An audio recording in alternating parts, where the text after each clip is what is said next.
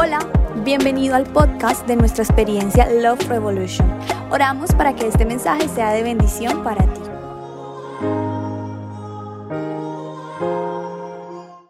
Quiero que vaya conmigo rápidamente, por favor, al lema de lo que fue este campamento, porque estamos haciendo como el cierre oficial de este campamento. Está en el libro de Levítico, Levítico 6, capítulo 13. Los que no se aprendieron el lema, por eso no ganaron la, eh, el campamento. ¿sí? Levítico 6:13 dice, recuerden, el fuego del altar siempre debe estar encendido, nunca debe apagarse. Papá Dios, te damos gracias infinitas por ese domingo, Señor, donde podemos disfrutar la familia, los amigos, nuestros invitados y saber que la iglesia, Señor, no es para aguantarla, es para disfrutarla.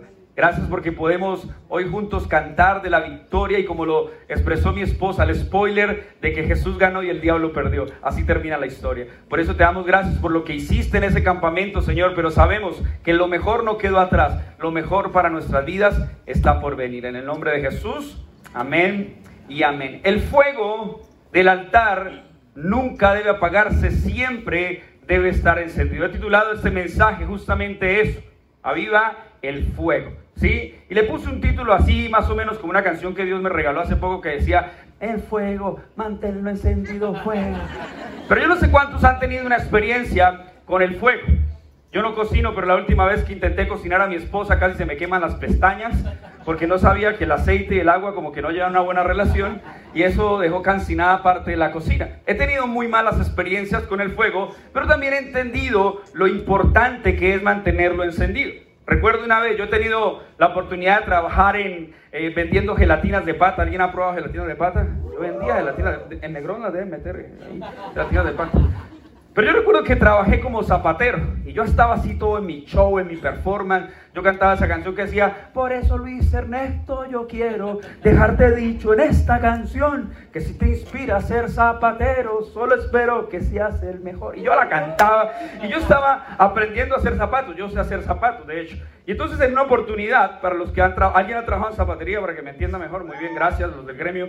Y en ese momento estaba en mi silla con un burro al frente. Y yo recuerdo que los que somos zapateros, bueno, no sé ahora, pero en vieja escuela, tenemos la costumbre de que cuando usábamos los cepillos con pegante, uno lo limpia con la, al lado de la silla, ¿verdad? Entonces, obviamente el pantalón está lleno de pegante, la silla está llena de pegante y el burro por lo general tiene pegante. El burro es un aparato donde se ponen las hormas de los zapatos. Y entonces yo recuerdo que había un hombre, a un amigo mío, que estaba quemando el, el zapato. ¿Qué significa eso? Que como el cuero tiene muchas arrugas, tiene que ser pasado por un proceso donde pone en una caldera, en, una, en un fogón, pone el cuero y empieza a darle martillo para que el fuego y el cuero le quite las arrugas. Entonces empezó a desafiarme y decirme, a ver, ¿a que no es capaz de hacer esto? Y tomaba mi cepillo lleno de pegante, lo metía sobre el fuego y automáticamente el cepillo se prendía y él hacía así y lo apagaba. Decía, hágame esta pólvora menor. Y entonces si usted, como decía Yokoi, Yokoi Kenji, es un colombiano, de los que le dicen a que no es capaz de subirse en aquella montaña, y usted, ¡ja! Que no soy capaz.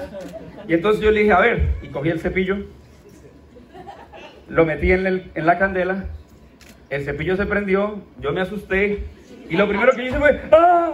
¡Pum! Y lo pegué sobre la silla, que está llena de pegante, y la silla se prendió. Y yo, ¡ah! Y le pegué una patada así, el pantalón lleno de pegante, ¿sí?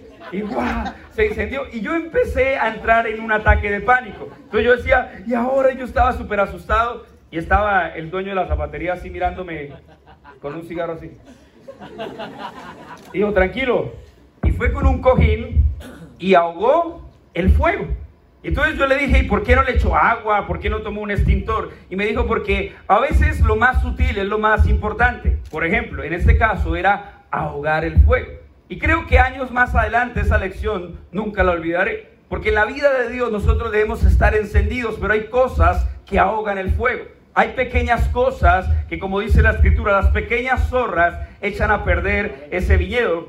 Cuando tú miras alrededor, las moscas, por pequeñas que sean, echan a dañar el vino. Cuando tú miras las pequeñas cosas, pueden ahogar el fuego de lo que Dios te depositó en ti. Tú escuchas los testimonios y muchos de ellos cuando les pasó cosas precampamento, dirían yo por allá no voy, porque el diablo intentó sabotear. Abraham, dice la escritura, que edificó un altar y cuando edificó un altar salió olor fragante al Señor y las aves de rapiña venían a sabotear ese altar, pero la Biblia dice que Abraham las espantaba. Dios quiere que tú enciendas un fuego que sea fragante a los ojos de Dios a través de tu obediencia, a través de tu conducta, a través del cumplir lo que la escritura dice. Pero Satanás es experto en enviar aves de rapiña para sabotear. Y por eso la escritura dice, el fuego del altar siempre debe mantenerse encendido y nunca debe apagarse, porque a veces lo dejamos ahogar con pecados. Hay pecados de acción y hay pecados de omisión. Los pecados de acción son los que tú conoces en la escritura, que no lo puedes hacer. Yo no pretendo decirte, esto lo puedes hacer, esto no lo puedes hacer. No es mi deber, la escritura es muy clara en decirte que es bueno y que es malo, y tú también lo conoces. Pero también hay pecados de omisión, como cuando la gran comisión en Mateo 28, 19, tú la cambias por la gran omisión. Por ejemplo, muchos en lugar de decir que la gran comisión, por tanto, vayan y hagan discípulos a las naciones, bautizándoles en el nombre del Padre, del Hijo y del Espíritu Santo, muchos deciden rehusarse a creer todo lo que Dios tiene para cada una de nuestras vidas. Entonces mira lo que dice JC Riley, dice, oración y pecado nunca pueden vivir juntos en el mismo corazón. La oración consumirá el pecado o el pecado ahogará la oración. La oración y el pecado compiten entre sí. Voy a leerle una vez más esa frase. Dice, oración y pecado nunca pueden vivir juntos en el mismo corazón. La oración consumirá el pecado o el pecado ahogará la oración. Dios quiere que tú recibas lo que Dios tiene para ti. Dios es generoso en bendecirte, en prosperarte, en cuidarte, en sanarte. Dios es ampliamente generoso, pero también necesitas creerle a Dios como lo hemos hablado a lo largo de las últimas semanas. Creer en el llamado que Dios tiene para ti. Porque mira lo que dice Santiago capítulo 4 verso 17. Dice, así que comete pecado todo el que sabe hacer el bien y no lo hace. O sea que comete pecado no solo el que falla, porque el pecado es cerrar al blanco, sino que el que también hace caso omiso de lo que Dios depositó en tu corazón. A veces vivimos creyendo normalizar lo que la escritura dice, queriendo sacar de contexto. Por ejemplo, yo conté una oportunidad, una lección de un teólogo llamado Modi. Y Modi contaba lo siguiente, dice, una vez interrogaron al pastor Modi si había en la Biblia algún versículo que prohibiera fumar. ¿Han encontrado personas así? Personas que se acercan a ti con un aire de superioridad y te dicen, ¿y, en su iglesia a las mujeres les permiten usar pantalón? Y en su iglesia, ¿por qué algunos chicos están tatuados? ¿Por qué algunos chicos tienen un arete? ¿Por qué algún... Porque la gente siempre exterioriza y busca por ahí en la Biblia qué es pecado y no es pecado, pero no con un aire de crecimiento personal, sino con un aire de juzgar a los demás. Entonces a Modi le dijeron, Pastor Modi, ¿en la Biblia hay algún versículo que prohíba fumar? No, dijo él, pero conozco uno que ordena fumar. ¿Te imaginas la cara de este religioso con la que le van a salir? No, no conozco ningún versículo que prohíba fumar, pero sí uno que ordena fumar. Y él dijo, ¿cómo así? Ah, muy fácil, está en Apocalipsis 22, 11, y es que el que es inmundo sea inmundo todavía. ¡Wow! Te puedes imaginar, pongamos las gafitas de tú. Y entonces a veces queremos normalizar qué es pecado, qué no es pecado, pero Dios en este momento nos está diciendo, no solo fue un evento, un suceso que se vivió el fin de semana, Dios quiere que mantengamos encendido el fuego que hay por Él, el amor que hay por Él. Porque cuando Apocalipsis 2.4 dice, tengo contra ti que has perdido tu primer amor, es porque muchas veces solemos dejar apagar el fuego. Necesitamos avivarlo. Y entonces mira lo que dice 2 Timoteo, verso 1 al 6. Dice, por lo cual te recuerdo que avives el fuego del don de Dios que hay en ti, que fue puesto mediante la imposición de manos.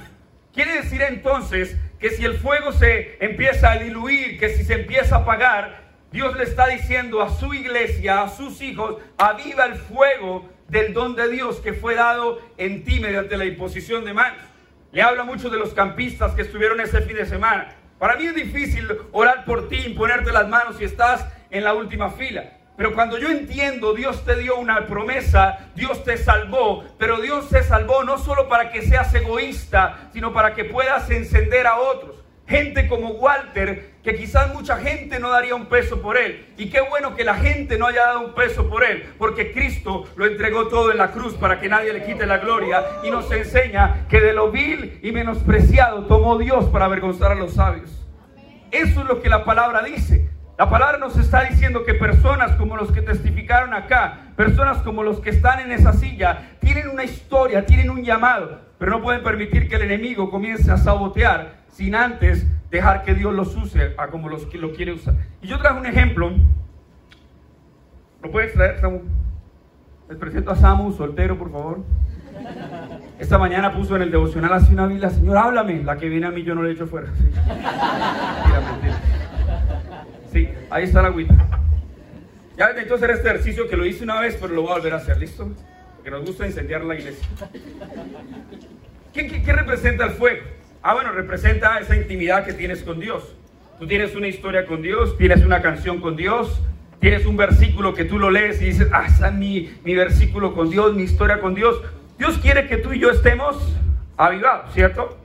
Entonces quiere decir que Él te encendió, te dio una palabra, te dio una promesa. Algún líder creyó en ti y te hizo ver lo que ni siquiera tú estabas bien. Y entonces nosotros estamos encendidos, ¿verdad? Pero en algún momento de la vida llegan ocasiones, circunstancias que nos intentan ahogar, ¿verdad? Tal vez viste este ejemplo en TikTok, pero no me importa. Yo lo patenté. Me volví hincha nacional, o sea, me robé el ejemplo. El que no lo entendió no importa. Y entonces ahí estamos nosotros. Esto es para los de la bodega, ya lo saben, pero resulta que llegamos a esta circunstancia. Te ahogaste en problemas, te desenfocaste, te dejaste distraer. Situaciones externas, periféricas a tu vida, te intentaron ahogar. Entonces tú quieres volver a avivar ese fuego, pero no es posible avivar ese fuego. Hubo cosas que fueron más fuertes que tú. Hubo cosas que dejaste anidar, sea un pecado, sea una falla moral, sea una circunstancia de tu pasado, sea lo que sea, ya no está haciendo el mismo. ¿Por qué? Porque esas aguas comenzaron a ahogar lo que hay en ti. Y entonces en lugar de aislarte, porque cuando fallamos siempre cometemos este error, no vuelvo a la iglesia hasta que Dios restaure esta área en mi vida. ¿Sabe? yo tengo este ciclo por cerrar y no voy a volver a la iglesia, me aíslo de la gente de la iglesia hasta que resuelva esto. Pero Dios quiere que por el contrario no te aísles, sino que permitas que esa llama sea avivada por medio de personas que tienen tu fe, personas que creen en ti, personas que están vivas, encendidas en el poder de Dios. Porque cuando esas personas llegan a tu vida, esas personas llegan para avivarte, ¿cierto? Hay cosas que puede que sean imposibles para ti. Hay cosas que definitivamente te sientes, sientes apagado, pero cuando alguien que tiene la llama encendida llega a tu vida, automáticamente comienza a avivarte, comienza a encenderte. Y yo no sé qué personas tienes a tu lado. Personas que te apagan o personas que te encienden. Siempre he dicho esto. Tú le dices a una persona que deseas para ella que esté bien. Pero muy en el fondo las personas quieren que tú estés bien, pero no mejor que ellas. Eso pasa mucho. No aquí en Bucaramanga, pasa en, otros, en otras ciudades. Siempre encontrarás personas que cuando tú le cuentes un sueño te dirán, ah, imposible que lo cumpla, porque le van a decir que ese sueño no es de Dios. Pero cuando tú insistas, persistas y no desistas, entonces te van a sugerir cómo hacerlo. Pero cuando te vean que no, lo, no, no te pueden detener, siempre te van a decir que creyeron en ti cuando cumplas ese sueño. Por eso Dios está diciendo, aviva el fuego del don de Dios que fue dado mediante la imposición de manos. Muy bien, ahora solo para el ejemplo. Listo, perdónenos por favor con el sonido. ¿Listo? Entonces, número uno, rápidamente vamos. Necesitamos avivar una fe auténtica. Daniel capítulo 3, versículo 28 al 30 dice, exclamó Nabucodonosor, alabado, ¿puedes quitarme eso? Perdón, perdón un momento.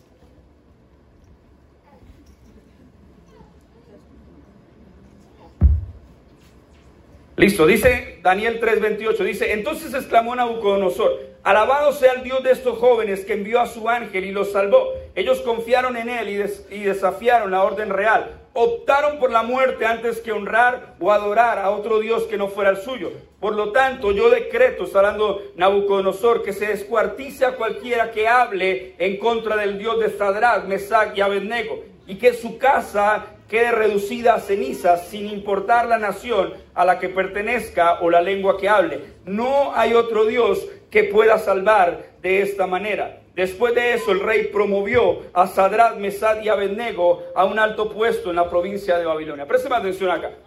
Si nosotros miramos la historia de Daniel, Daniel fue exitoso, no una, ni dos, ni tres, ni cuatro, fue catalogado, titulado, rotulado diez veces mejor. Es decir, eran diez veces más sabios que los sabios, que los intelectuales, que los doctos, que los aletrados. Daniel propuso en su corazón no contaminarse con la comida del rey. Daniel propuso en su corazón hacer las cosas al derecho y agradar a Dios. Y conocemos la historia.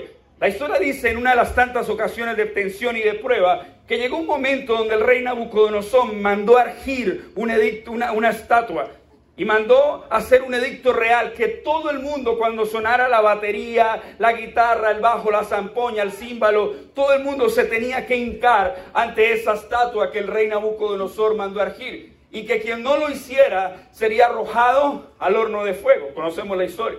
Pero dice que en cierta ocasión, cuando sonaron los instrumentos, todo el pueblo se hincó ante la estatua, pero Daniel y sus amigos permanecieron de pie, porque había en ellos lealtad, había en ellos una fe genuina, había en ellos un corazón que amaba a Dios por sobre todas las cosas.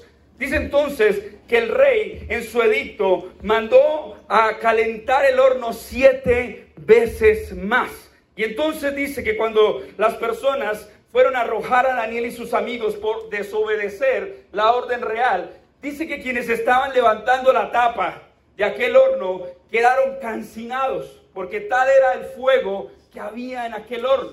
Y entonces dice que cuando los lanzan, todos tenían la expectativa de que estaban ahí achicharronados, de que estaban quemados, de que estaban incinerados. Pero oh sorpresa, cuando vuelven y miran, no solo encuentran a Daniel y sus amigos, encuentran que hay uno más entre las llamas.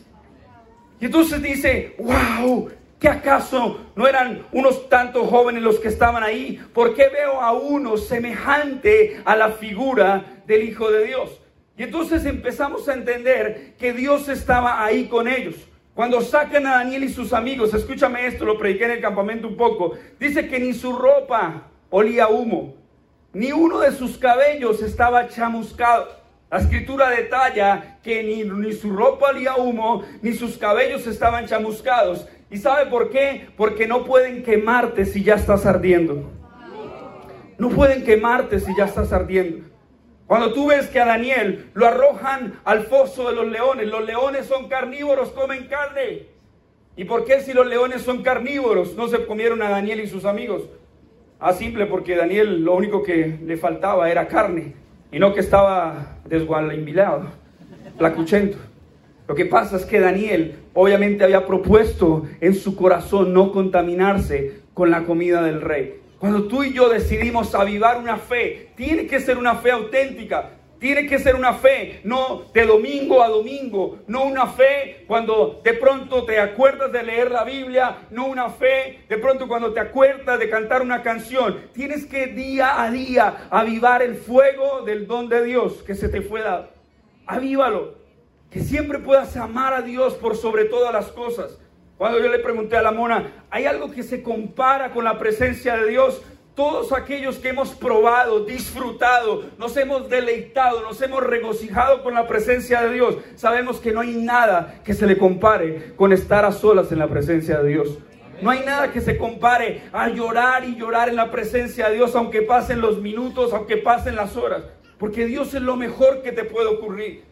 Mi desafío, mi anhelo, mi oración es que tú tengas un encuentro personal con Dios, porque un encuentro personal con Dios lo cambia todo. Un encuentro personal con Dios lo transforma todo. Mira lo que dice la palabra en Primera de Pedro, capítulo 1, verso 7. Estas pruebas demostrarán que su fe es auténtica. Está siendo probada de la misma manera que el fuego prueba y purifica el oro. Aunque la fe de ustedes es mucho más preciosa que el mismo oro, entonces su fe, al permanecer firme en tantas pruebas, les traerá mucha alabanza, gloria y honra en el día que Jesucristo sea revelado a todo el mundo. Nuestra fe tiene que ser pasada por el fuego de la prueba. No pretendas que todo sea color de rosa. A veces queremos ser cristianos, pero cuando miramos las pruebas nos damos cuenta que las cosas no se dan de la mejor forma. Muchos de ustedes siempre testifican lo siguiente, si yo me pongo en sus zapatos, muchos van a decir, mira, me ha pasado el siguiente síntoma. Cuando yo me meto con Dios y empiezo a buscar más de Dios, entonces veo que los problemas se me incrementan. Cuando muchos de los campistas decidieron decir sí al campamento, no tienes idea de cuántos ataques tuvieron. Algunos literalmente vieron su vehículo un poco afectado, su salud un poco afectada, sus finanzas un poco afectadas, porque Satanás es un ave de rapiña que intenta sabotear lo que Dios quiere plantar en ti. Dios quiere darte una semilla de salvación, de sanidad, de restauración, porque cuando Dios entra en tu vida, Dios hace la obra completa. Y eso solo puedes tomar por fe, porque esto no se trata de religión.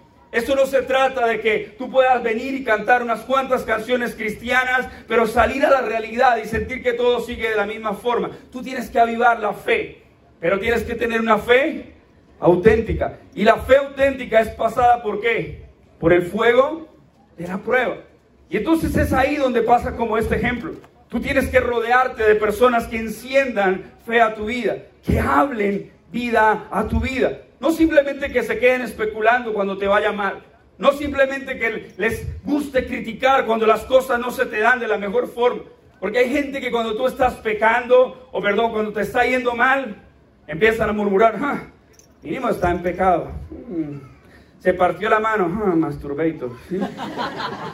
Y empiezan a decir, ah, ok, de acuerdo a su pecado, es que está pagando las consecuencias de sus actos. Pero muchas ocasiones el enemigo lo que intenta es apagar tu fe.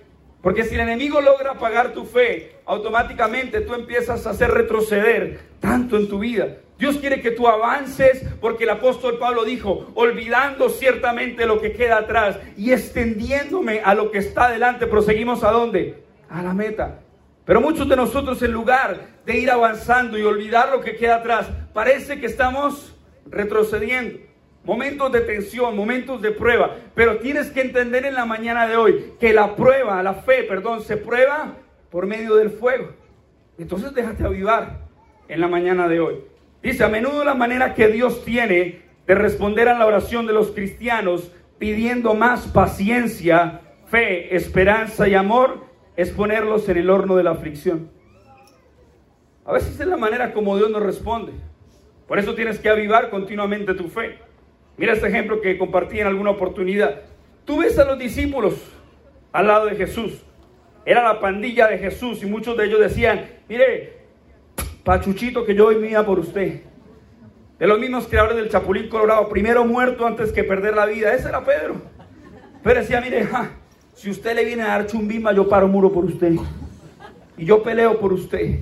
Y cuando llegaron, Obviamente ustedes conocen la historia que viene, sí, efectivamente le quita la oreja a uno de los soldados, pero pasa un espectáculo tan fuerte en la vida de Jesús que todos los discípulos le abandonan. Ahora, Pedro no fue tan mentiroso. La Biblia registra que Pedro lo siguió de lejos. ¿Lo siguió de qué? De lejos. Y como Pedro lo siguió de lejos, dice que llega un momento donde a él le increpan y le preguntan, tres veces si él era de los que estaba con Jesús y Pedro lo niega. Y entonces cuando niega a Jesús, el contexto de la historia dice lo siguiente. Dice que Pedro lo siguió de lejos, que se calentó en fuego con unos extraños. Y entonces aquí viene una lección importantísima en la vida de fe. Cuando te calientas con fuego extraño y con las personas incorrectas, estás a esto de negar a Jesús. Y a veces yo lo he visto personas que se calientan con fuego extraño, personas que se dejan llevar por especulaciones, por mitos, por ideas vanas. Y se están calentando con fuego extraño. Y cuando vas y miras el fruto, encuentras hojarasca, encuentras que su vida cada vez está de mal en peor. Y tú dices, pero se supone que esa persona es cristiana. Se supone que esa persona tiene fe. Se, persona, se, supone, se especula que esa persona algún día conoció de Dios, pero dejó apagar la fe. Yo conozco personas, y lo digo con mucho respeto, personas que estaban alabando a Dios en una iglesia, personas que estaban enamoradas de Dios, pero empezaron a rodearse de personas que empezaron a calentar fuego extraño y hoy ya no están en una iglesia. Hoy están dándole a la bebeta, hoy están tocando fondo en sus cosas. Y tú miras el fruto y entiendes las palabras que hay en la escritura. Ningún árbol bueno puede dar fruto malo. Como ningún árbol malo puede dar fruto bueno. Necesitamos avivar la fe para que sea una fe auténtica. Y número dos, necesitamos avivar nuestro llamado y ser sensibles a la voz de Dios. El desafío en lo que queda para esta recta de año 2022. Que tu fe sea una fe auténtica, una fe real, una fe genuina. Porque cualquiera puede decir que tiene fe. Pero también tienes que avivar el llamado que Dios te dio. Algún día Dios te estableció un llamado. Cuando yo estaba en el campamento y veía a muchos chicos llorar, a muchas personas mayores llorar, yo decía, qué espectacular, porque ese que en algún momento se sintió muy joven, tiene que recordar las palabras de cuando Dios le dijo a Jeremías, no digas que eres muy joven, porque a donde tú vayas, donde yo te diga que vayas, tú irás. Y lo que yo quiera que hables, tú hablarás. Y veía a los adultos mayores que en nuestra casa le llamamos la tercera juventud. Entonces los veía ahí y recordaba por qué aquellos hombres en la Biblia dijeron, dame este monte, no importando mi edad no importando mis límites, no importando mis faltantes, porque Dios quiere que juntos en generaciones podamos avivar el fuego del llamado de Dios. Primera de Samuel 3 habla la historia de Samuel. Y dice que Samuel, que todavía era joven, servía al Señor bajo el cuidado de Elí. En esos tiempos no era común oír la palabra del Señor ni eran frecuentes las visiones. Elí se estaba quedando ciego. Un día, mientras descansaba en su habitación, Samuel dormía en el santuario del Señor donde se encontraba el arca de Dios. La lámpara de Dios todavía estaba encendida. ¿Y el, la lámpara del Señor estaba qué? Encendida. Y el Señor llamó a Samuel y, le, y este respondió, aquí estoy. Y enseguida fue corriendo a donde estaba Elí. Y le dijo, aquí estoy, ¿para qué me llamó usted? Yo no te he llamado, respondió Elí. Vuelve a acostarte. Y Samuel volvió a su cama. Pero una vez más el Señor lo llamó Samuel. Y él se levantó y fue a donde estaba Elí. Aquí estoy, ¿para qué me llamó usted? Hijo mío, respondió Elí, yo no te he llamado, vuelve a acostarte. Verso 7, Samuel todavía no conocía al Señor, ni su palabra se había relevado, revelado. Por tercera vez llamó el Señor a Samuel, él se levantó, fue a donde estaba Elí. Aquí estoy, le dijo, ¿para qué me llamó usted? Escuche, entonces Elí se dio cuenta de que el Señor estaba llamando al muchacho. Ve y acuéstate, le dijo Elí. Si alguien vuelve a llamarte, dile, habla Señor, que tu siervo escucha. Esta historia es impresionante, ¿por qué? Porque hay dos generaciones. Un Elí que representa una generación que se estaba quedando ciega, dice la palabra. Y un joven, el cual estaba siendo sensible a la voz de Dios. Cuando tú miras ese paralelo, entiendes que la juventud no necesariamente tiene que ver con edad. La juventud tiene que ver con espíritu. Porque la palabra dice que nuestro exterior se va deteriorando, pero nuestro hombre interior se va renovando. Y entonces el llamado de Dios está abierto para todos. Es un llamado en el cual, como Samuel, muchos deberían decir en la mañana de hoy, habla Señor, que tu siervo escucha. Habla, ¿qué es lo que tienes para mí?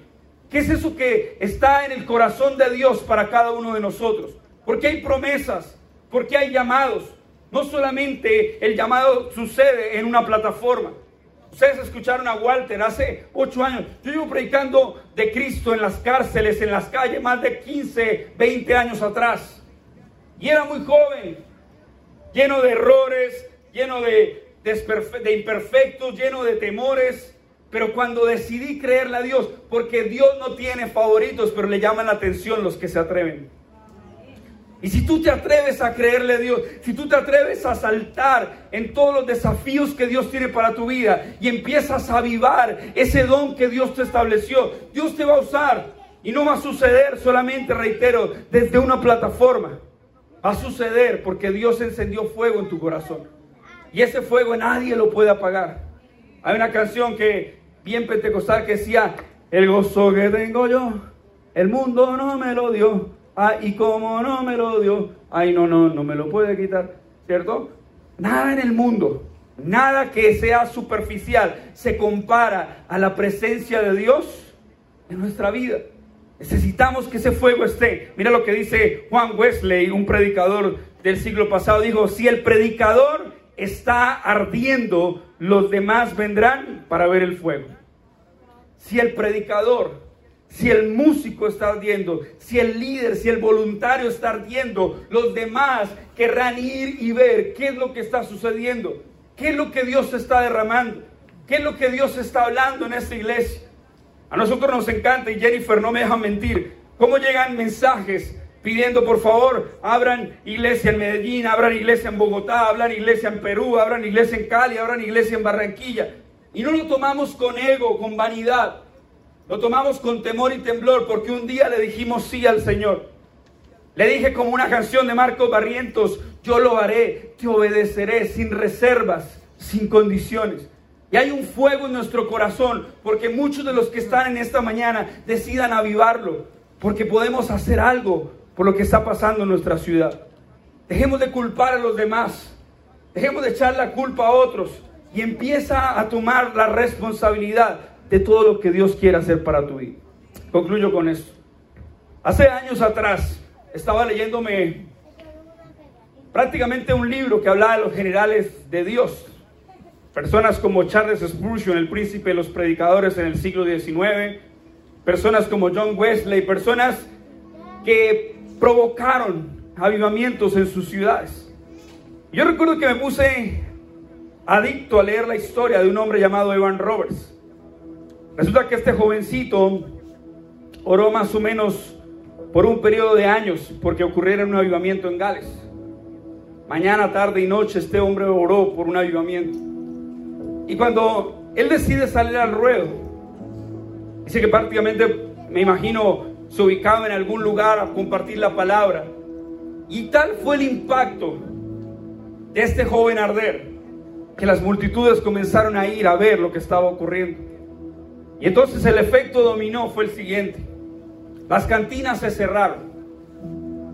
Los lugares, los hipódromos creo que se llaman, de los caballos, donde hacían las competencias, Quebraron porque nadie iba a ver los espectáculos. Todo el mundo quería ir a la iglesia y recibir la palabra de Dios, lo que el mensaje de este jovencito estaba anunciando.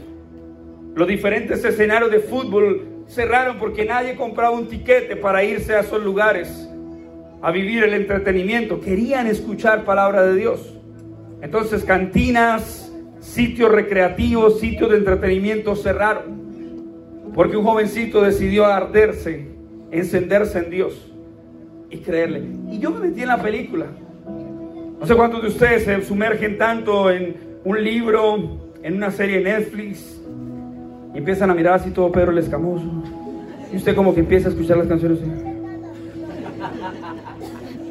Y yo estaba en ese avivamiento y dije, me voy a meter y empecé a orar. Señor, trae un avivamiento sobre nuestra ciudad. Yo no tenía una iglesia, no tenía planes de, de aperturar una iglesia. Dios nos llamó a edificar iglesia junto con mi esposa, pero no estaba en mis planes. Yo seguía feliz en las calles, sigo feliz aún en las calles, en las cárceles. Porque así como tú ves a Walter y unos dos que hay por aquí en la, cárcel, la cárcel, la semana pasada asesinaron a uno en Florida Blanca, de los que por tantos años le prediqué en prisión. La victoria quizás no es completa. Podríamos decir, ah, es que es culpa de ellos por sus decisiones, pero Quiero que mi corazón se duela con lo mismo que le duele a Dios. Que tu corazón se duela y sea compasivo con lo mismo que a Dios le duele. Entonces empecé a orar por algo diferente sobre nuestra ciudad. Aún así Dios me mudó a la ciudad de Medellín por una temporada donde estaba fríamente calculado en sus planes. Porque nada más estupendo cuando Dios arruina tus planes. Porque sus planes son mucho mejores que los nuestros. Y entonces recibo una invitación, yo compartí la historia una vez, pero sé que hay gente nueva, permítame contarla. Y me dijeron, pastor, usted ha ido a predicar las cárceles, a las calles, a guerrilleros, tuve la oportunidad de hacerlo. Me dijo usted, le gustaría ir a un burdel a predicar. Burdel, dícese de un sitio de niñas no tan buenas. Y entonces yo le dije, ¿un burdel? Yo todo terreno, revolucionario, rebelde con causa. Y dije, de una. Porque algún día quise tomar las palabras de un predicador que dijo, seamos esa espina clavada en el zapato del diablo. Yo le dije, cuente conmigo, ¿cuándo debo ir y a qué horas? Eso fue un sábado por la noche y me dice, ahorita, a las 3 de la mañana nos esperan en el burdel. Yo dije, ¿qué? A las 3 de la madrugada ahorita. Sí. Y mi cabeza empezó a dar vueltas. Yo empecé mi cabeza y yo como meter un burdel. Nunca me metí un burdel y ahora me voy a meter un burdel. Y yo dije, no, imagínense, si me critican, ¿cómo me van a criticar ahora? Pero dije, no, voy a ser inteligente. Me voy a llevar a mi esposa. Luego dije, no, espera, eso se va a hacer feo. Alguien puede pasar por ahí y nos ven y, ah, vaya, vaya. Pícaro, ah. Y yo dije, no, no, ¿qué hago? Me voy a llevar a varios del equipo. Esos que yo los invitaba ahora al hospital y decía, no, al hospital no. Vamos a la cárcel, no, a la cárcel no.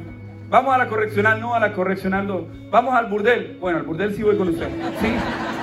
O sea que respaldo espiritual no tenía mucho. ¿sí? No tenía mucho. De verdad que no tenía mucho.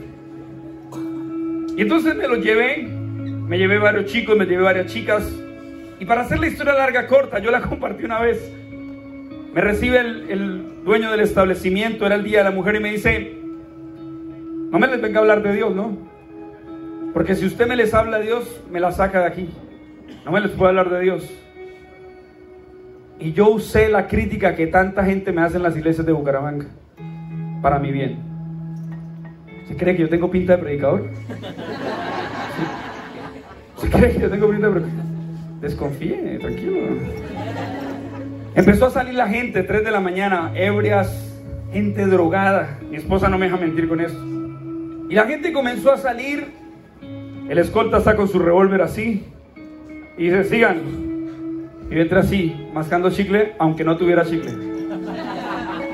Subí las escaleras. Y había chicas semidesnudas. Por respeto nos hicimos los hombres a un lado. Ya se empezaron a listar.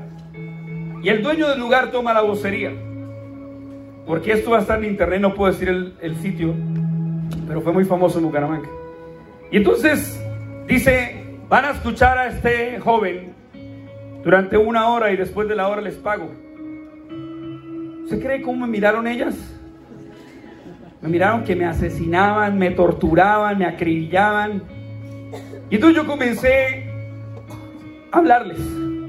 Les conté chistes, les conté anécdotas, les conté ilustraciones.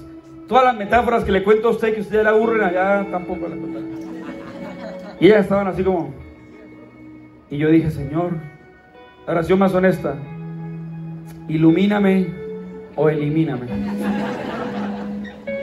Tu palabra dice, Señor, que abre la boca y yo la llenaré. Entonces abrí la boca y yo la iba a llenar. Y yo recuerdo que vi un palo, de esos palos de... Y yo le dije, ¿cuántos de ustedes les gustaría que yo haga un stripper en esta noche? Y todas hicieron, se miraron y una hizo así. Yo creo que ella era ex evangélica. Y yo dije, no, no, no, no, es más, voy a hacer algo más atrevido que un stripper. Y ya se codeaban. O sea, más atrevido que un stripper, ¿este tipo qué va a hacer? Y se me salió el pentecostal del campamento. Porque fuimos pentecostal en el campamento, ¿no? Y le dije, cambié la voz. Me imaginé a Samu tocando la guitarra de fondo en aquel burdel. Y dije, me gustaría hacer una oración por tu vida. Así que cierra tus ojos.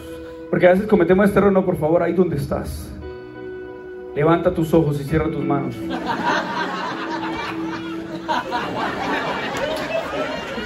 Así estaba yo ese día, levanta tus ojos, digo, cierra tus ojos, levanta.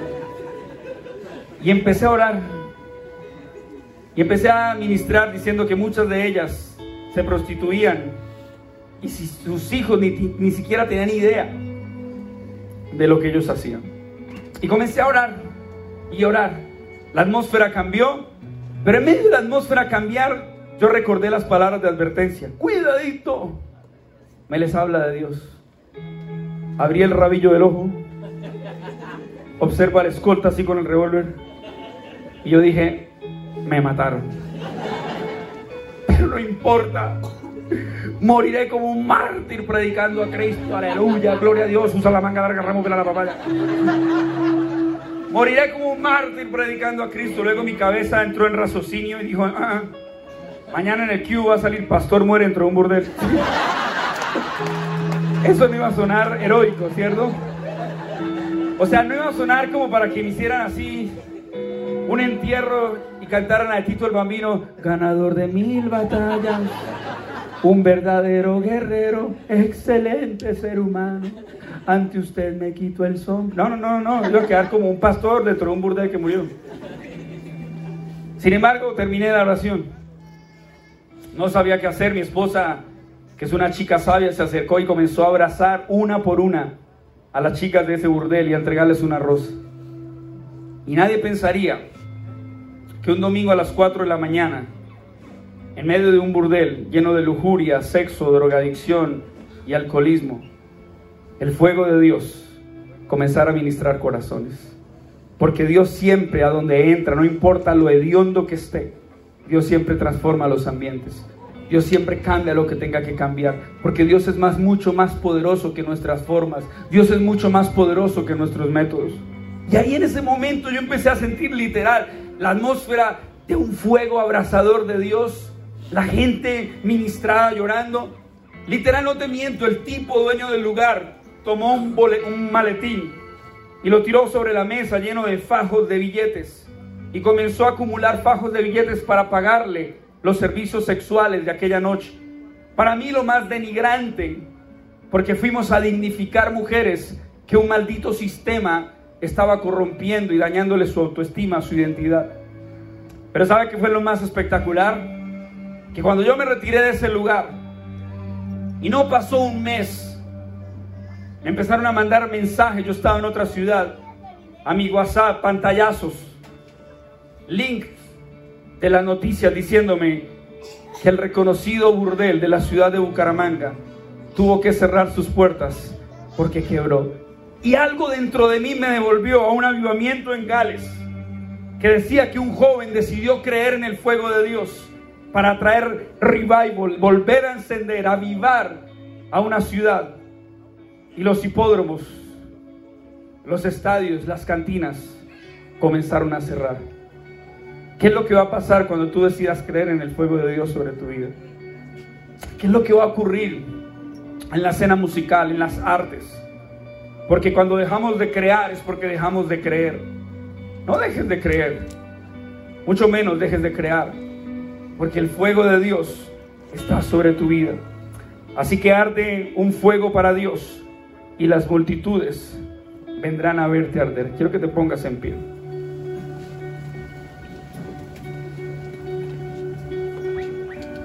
Y Señor, yo te entrego